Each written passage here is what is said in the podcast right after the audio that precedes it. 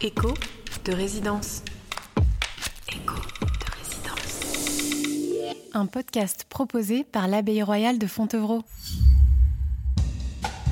À Fontevraud, été, printemps, automne comme hiver, des artistes sont invités à vivre au sein de l'Abbaye royale pour un temps dédié à la création, ce sont les résidences. Une chambre, un atelier, une cuisine, un jardin, le paisible monastère devient alors un refuge pour l'inspiration baignée par la lumière dorée des bords de Loire. Je suis Madeleine Balancino, en charge de la création contemporaine à l'abbaye, et je vous propose de vous embarquer dans l'intimité de l'insaisissable expérience de la création artistique. Écho de résidence. C'est l'été à l'abbaye. Nous sommes ravis d'avoir retrouvé notre public depuis plusieurs semaines maintenant. L'abbaye est peuplée d'installations artistiques. Tous les artistes ont travaillé en résidence, en atelier pour vous livrer leur impression, leur interprétation du monastère. Et aujourd'hui, je reçois Elvire Caillon, qui est la lauréate de la résidence Festivini, dont l'œuvre est visible à la terrasse gourmande. Bonjour Elvire. Bonjour Madeleine. Vous êtes la lauréate de la résidence Festivini, qui est une résidence qui tourne autour de l'univers du vin et qui s'adresse à des plasticiens. Et dans ce cadre, vous avez vécu à l'abbaye de Fontevraud pendant un gros mois, au mois de septembre 2020. Euh, Comment s'est passée votre immersion euh, au sein de cette résidence? Est-ce que vous avez l'habitude de la vie de campagne un peu recluse? C'est la première fois, je pense qu'en septembre, c'était la première fois que j'en faisais l'expérience euh, à la campagne, comme tu dis. Après, c'est le côté reclus m'a fait penser à l'expérience que j'ai eue à la Villa Médicis où j'avais suivi Léonard, mon compagnon, en 2018-2019. On n'est pas à la campagne, mais euh, il y a une sensation assez proche euh, dans, cette villa à Rome d'être euh, dans un palais, dans l'enceinte d'un palais, dont évidemment on bouge, en tout cas dont moi je bougeais quotidiennement, mais il est dans une ville, etc. Donc c'est très différent d'ici, mais en tout cas pendant qu'on y est et dans les temps de, de travail et de vie quotidienne, on a cette même sensation d'être euh, quand même écarté du monde et puis d'être dans la beauté aussi parce que c'est des endroits qui sont qui sont très beaux. Donc euh, c'est un peu à double tranchant cette histoire là par rapport à la, à la création. C'est d'ailleurs quelque chose qu'on que j'avais déjà expérimenté à l'école des beaux-arts à Paris puisqu'on est quand on est aux beaux-arts à Paris on est habitué à ce paradoxe d'être dans un lieu qui est presque trop beau pour créer. On a cette euh cette image de la résidence d'artiste comme une sorte de bulle où le plasticien va s'intéresser uniquement à la création et à son travail. Est-ce qu'il y a vraiment une différence euh, entre le travail d'atelier et le travail de résidence? Est-ce que vous êtes plus concentré? Est-ce qu'il y a d'autres choses qui ressortent? Non, c'est assez juste. Enfin, cette différence, en ce qui me concerne, elle est assez, euh, elle est assez marquée. Alors, ça se voit pas forcément au niveau du résultat, parce que je pense pas qu'on puisse dire que tel ou tel travail telle ou telle création en la regardant est, le fruit d'une résidence ou d'un moment plus reclus ou plus solitaire. Par contre, pour moi, c'est très différent en termes de concentration, parce que je pense que je suis quelqu'un qui peut se laisser déconcentrer assez facilement, enfin en tout cas dans certaines périodes, dans certains contextes, et comme je suis j'ai une vie euh, sociale assez, euh, assez développée, que j'aime beaucoup, euh, beaucoup le contact des gens au quotidien, j'aime beaucoup être sollicitée par les gens, les solliciter. Voilà, je, me laisse plus facilement dans mon travail quotidien à Paris un petit peu euh, détourné de mon, de mon chemin de création par euh, la possibilité d'aller euh, prendre un verre là, un café là, tel rendez-vous que je vais caler à ce moment-là, hop, aller chercher ça, acheter quelque chose que je vais avoir envie de cuisiner le soir, etc. Donc tout ça, c'est bon, c'est des choses qui font partie de la vie et qui alimentent énormément ma création. Je crois que je fonctionne comme ça et que j'aime ça, mais les temps de, de, résidence euh, me sont assez précieux pour trouver un autre euh, mode de, création qui est aussi très agréable en fait, qui est une concentration plus grande, la, la possibilité d'oublier un petit peu plus facilement l'heure qu'il est, le jour qu'on est, le, le temps qu'il fait, enfin tout ça, et puis de d'être euh, d'être pris de manière plus exclusive par, le, par la création. Parlons un petit peu maintenant de vos sujets. les sujets qui se retrouvent dans vos créations. Pour l'abbaye et dans le cadre de cette résidence, vous aviez plusieurs supports sur lesquels vous exprimez. Il y avait tout d'abord l'identité visuelle du festival Festivini, donc l'affiche, et puis les étiquettes de vin qui vont orner les bouteilles de la cuvée Fontevraud 2021 ainsi qu'une exposition qui est visible à l'abbaye de Fontevraud, dans la terrasse gourmande exactement, qui est un lieu de restauration pour le public.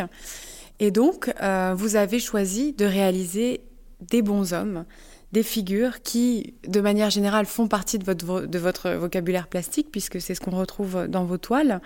Toutes ces figures humaines, euh, je me demandais, est-ce que ce sont des gens que vous avez déjà croisés, des, ou des gens que vous connaissez bien, ou peut-être même des personnages que vous imaginez? Ce serait un mélange de tout ça. En fait, j'ai pas du tout la sensation de faire le portrait de gens que je connais bien. J'ai pas l'impression de les connaître en fait ces, euh, ces personnages. Mais j'ai l'impression de les avoir croisés. Donc euh, j'aime bien euh, les appeler les figurants. C'est un mot que j'emprunte au, théâtre ou au cinéma et je trouve ça assez juste par rapport à ce qu'ils représentent parce que c'est en général des gens que j'ai croisés de manière assez fugace. En même temps, dans le mot figurant, il y a celui de figure qui, qui parle à la fois du visage, mais aussi de ce que quelque chose figure, donc euh, de ce qu'il représente ou de ce qu'il pourrait donner à croire qu'il représente. Et ouais, personnage, c'est assez juste aussi parce que ça s'apparente ça à quelque chose de théâtral. Et c'est un univers qui m'inspire beaucoup. Donc, euh, ouais, c'est plus de cet ordre-là. C'est plus de l'ordre du, personnage inventé, même si je l'ai. Même si en général ça part de, documents, photos ou de croquis que j'ai pu faire sur le vif, mais euh, il n'y a pas de, il a pas d'assimilation à des, à des gens que je pourrais connaître euh, personnellement. Et par contre, est-ce que, est-ce que tu enfin parfois si. Parfois, si. Il y en a quand même quelques-uns. Quelques, toiles qui sont plus, quand j'y pense, qui sont plus resserrées sur un personnage en particulier, euh, sont en général des gens que je connais intimement. En fait, je me rends compte de ça quand c'est, centré sur, une figure, une toile ou un dessin qui s'apparente à une seule figure, en général, c'est quelqu'un que je connais. Et quand c'est plus, euh, quand c'est une composition euh, dans laquelle on voit une, foule ou en tout cas euh, un groupe de personnages, en général, c'est plutôt des gens que j'ai regardés de loin. Est-ce que vous imaginez des dialogues entre vos personnages? Non, j'imagine jamais de dialogue. Je crois, par contre, les, je, me rends compte que ce qui m'intéresse dans les scènes que je capte en général et qui attire mon attention, c'est l'idée que les, ces personnes donc, que je regarde, qui sont des vraies personnes tant qu'elles ne sont pas encore euh, sur mes peintures, je les regarde comme si elles se prenaient déjà elles-mêmes pour des personnages et comme si leur environnement était un décor. Enfin, il y a quelque chose de très théâtral, encore une fois, qui m'interpelle dans, dans des scènes où euh, j'ai la sensation que hum, les gens jouent un, un rôle, se sans forcément s'en rendre compte, hein, mais qu'ils sont, euh, sont eux-mêmes les acteurs de leur propre vie et que tout ce qui les entoure est plus de l'ordre du, du, décor euh, que, d'un environnement réel. C'est des, des moments où il y a la notion de mise en scène qui m'apparaît, qui m'apparaît très, très fort. Vos personnages sont souvent esquissés. Les, yeux, par exemple, euh, sont systématiquement figurés par des demi-lunes, et pourtant les toiles sont très vibrantes. Est-ce que vous avez la sensation de leur redonner une vitalité par ces couleurs très acidulées? Ouais, c'est juste. Euh, c'est pas forcément conscient comme euh, comme travail, mais je pense que c'est la, né de l'idée que on pouvait raconter beaucoup d'une émotion ou d'une sensation sans avoir forcément à trop détailler euh, d'abord le visage et ni même le reste, mais que finalement un contour, une couleur euh, pouvait dire déjà beaucoup d'une attitude, euh, d'un sentiment, d'une sensation. Et hum, je crois que ça part, tout ça, ça part d'abord d'un défaut que j'ai transformé ensuite en, en qualité, puis carrément en identité c'est celui de pas savoir dessiner des yeux, de ne pas savoir être trop proche du réel, et puis ce, ce, ce qui était, ce qui était un, handicap, on va dire, au moment où, je faisais plus de l'illustration, ou voilà, qui pouvait euh, porter défaut au, début, en fait, est devenu une force, est devenu une écriture, et puis est devenu un propos aussi. En plus d'un, en plus d'être une écriture ou un, style, comme on pourrait dire, euh, en fait, c'est surtout, euh, c'est presque politique, cette manière de pas, de pas signifier et de mettre tout le monde à une même à un même niveau, en tout cas, euh, en tout cas par, rapport à, par rapport à ça, par rapport à cette façon de synthétiser les visages, les corps et les, et les expressions. C'est une forme d'anonymat qui, en même temps, euh, remet tout le monde à peu près sur le même, euh, sur le même niveau. On sent une vraie bienveillance dans votre regard pour vos sujets. vous êtes d'accord avec ça? Ouais, il y a, euh, je crois que c'est le cas. Il y a une vraie bienveillance euh, qui part de la, hum, d'une attention très forte pour, euh, pour les gens qui m'entourent au sens large, hein, soit les gens qui sont vraiment véritablement proches de moi, mais aussi tout simplement tous les autres qui vivent en même temps que moi dans le monde. Et hum, j'aime beaucoup, beaucoup les gens. J'aime beaucoup le, contact des autres. J'aime beaucoup la psychologie humaine aussi, et c'est vrai que je, je, pense que je suis très attentive aux autres. Enfin, je les regarde beaucoup, je les écoute beaucoup, je les analyse beaucoup. Euh, je fais la même chose avec moi-même aussi, mais euh, du coup, c'est. En fait, pendant longtemps, je me suis demandé pourquoi je, je, dessinais, je dessinais des bonhommes, tu vois. Et puis, et puis finalement, je me suis rendu compte que bah, c'est parce que c'est ce qui m'intéresse le plus, les gens. C'est vraiment, c'est vraiment ma, préoccupation euh, première. Quoi. Je me demande tout le temps. Euh, euh, voilà, enfin, ça m'intéresse, ça m'intéresse vachement quoi, de, de, de d'essayer de comprendre un petit peu, toujours un petit peu plus comment les gens fonctionnent, quels sont leurs, quels sont leurs rapports entre eux, quels sont leurs leur rapport à eux-mêmes, euh, leur personnalité, leurs échanges, leur construction, leurs sentiments, tout ça. C'est... Et donc, euh, ben voilà, assez naturellement, c'est devenu euh, un sujet de, prédilection. Je suis pas la seule, loin de là, mais, mais voilà. Et ouais, bienveillance, bah, je crois que ça, cette bienveillance, elle naît de cette, de cette attention et de l'envie d'être en harmonie, j'ai envie de dire, avec, euh, avec ça. Après, ça ne veut pas dire qu'il faut toujours être d'accord et, sympa les uns avec les autres, parce que c'est important aussi de ne pas être d'accord et de ne pas toujours être content, etc. Mais euh, ouais, globalement, euh, globalement c'est assez bienveillant. Après, il y, y, a une forme d'ironie quand même dans mon travail, mais une ironie qui reste toujours assez tendre.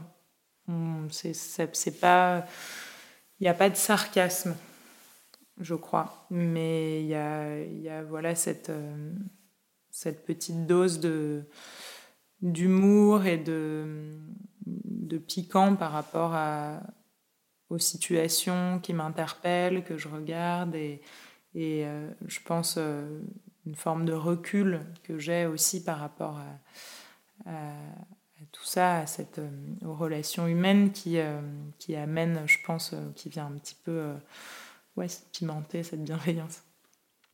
Est-ce que vous croquez sur le vif ou alors c'est des souvenirs que vous recomposez en atelier? Ça dépend. Les, toutes les situations existent. En fait, je, le contexte dans lequel je croque vraiment sur le vif, c'est dans les carnets, dans mes carnets de dessin qui représentent un, un travail à part. C'est jamais un travail d'atelier, le travail de carnet. C'est vraiment. Et c'est pas non plus une pratique que j'ai dans le temps euh, quotidien. C'est vraiment lié euh, à des vacances ou à des, à des voyages, mais c'est en général, je dessine euh, dans des carnets pendant des périodes où je, je travaille pas à l'atelier, où je suis pas sur d'autres projets euh, plus, euh, plus vaste, plus concret, plus. c'est vraiment. c'est un petit peu comme faire ses gammes, dessiner dans des carnets. C'est quelque chose dont j'ai dont j'ai besoin quand je ne travaille pas forcément par ailleurs au quotidien. Et c'est aussi quelque chose que je fais plus facilement à ce moment-là et qui régénère beaucoup, je pense, mon travail d'atelier il y a une liberté dans le, dans le carnet, euh, parce que c'est la liberté de l'intimité, je crois. On sait aussi que ça va pas forcément être vu, que ça va pas forcément être exposé. Euh, donc euh, il y a ce, ce rapport-là ouais, qui est assez fort. en même temps, c'est, ça sert de souvenir aussi le carnet, donc c'est très beau pour ça parce que on le feuillette comme un album photo en se rappelant précisément quel moment correspond à quel dessin. Donc ça, c'est vraiment le travail sur le vif. Sinon, à l'atelier, pour mon travail euh, de peinture, de dessin, d'image imprimée, euh, qui, se fait plutôt à l'atelier, c'est à partir de notes photographiques en général, qui fonctionnent comme des documents. Euh, je ne cherche pas à retranscrire spécifiquement un cadrage ou une scène que j'ai captée auparavant. Mais euh, ça me sert de, ouais, c'est ça, de, de notes. Et après, je, parfois, si la scène m'a vraiment plu, en fait, au moment où je la photographie, je la cadre déjà. Donc, euh, il y a, il y a, parfois, je, la, je peux la recomposer euh, telle qu'elle, mais la plupart du temps, c'est des fragments de différentes photos qui viennent faire la, composition globale, ou c'est un zoom, encore un recadrage dans la, dans la photo que j'avais prise, ou voilà, et puis souvent aussi, ce qui est, assez drôle, c'est que je, vais m'arrêter sur une photo que j'avais prise sans savoir du tout qu'elle serait à l'origine euh, d'une peinture ou d'un dessin ou d'une gravure, d'une sérigraphie ou d'une scénographie ou d'un projet euh, autre. C'est hum, voilà, ça m'arrive de, de, régulièrement, je regarde toutes mes photos et puis euh, puis je me dis, ah ouais, tiens, ça, ça m'avait interpellé, je savais pas trop pourquoi, mais voilà, aujourd'hui, je sais un peu mieux. C'est drôle parce que à, l'abbaye, pour la terrasse gourmande, donc l'exposition que vous avez réalisée sous le, sous le commissariat d'Emmanuel Morin, vous avez réalisé des silhouettes en bois. Vos personnages se sont un peu échappés du papier. Vous vous dirigez de plus en plus vers la scénographie. On a un peu l'impression que euh, ces bons hommes, justement, passent des carnets à dessin, ensuite des toiles de peinture, puis des silhouettes. Et puis maintenant, ils vont presque prendre vie comme des marionnettes au théâtre. Euh, il semble, euh, en fait, qu'ils prennent de plus en plus d'indépendance. Qu'en pensez-vous? Ouais, c'est assez drôle de le, voir dans ce sens-là, de se dire que c'est eux qui prennent leur indépendance et c'est moi aussi qui m'émancipe, qui m'épanouit de plus en plus dans mon travail et qui, c'est aussi, euh, je pense,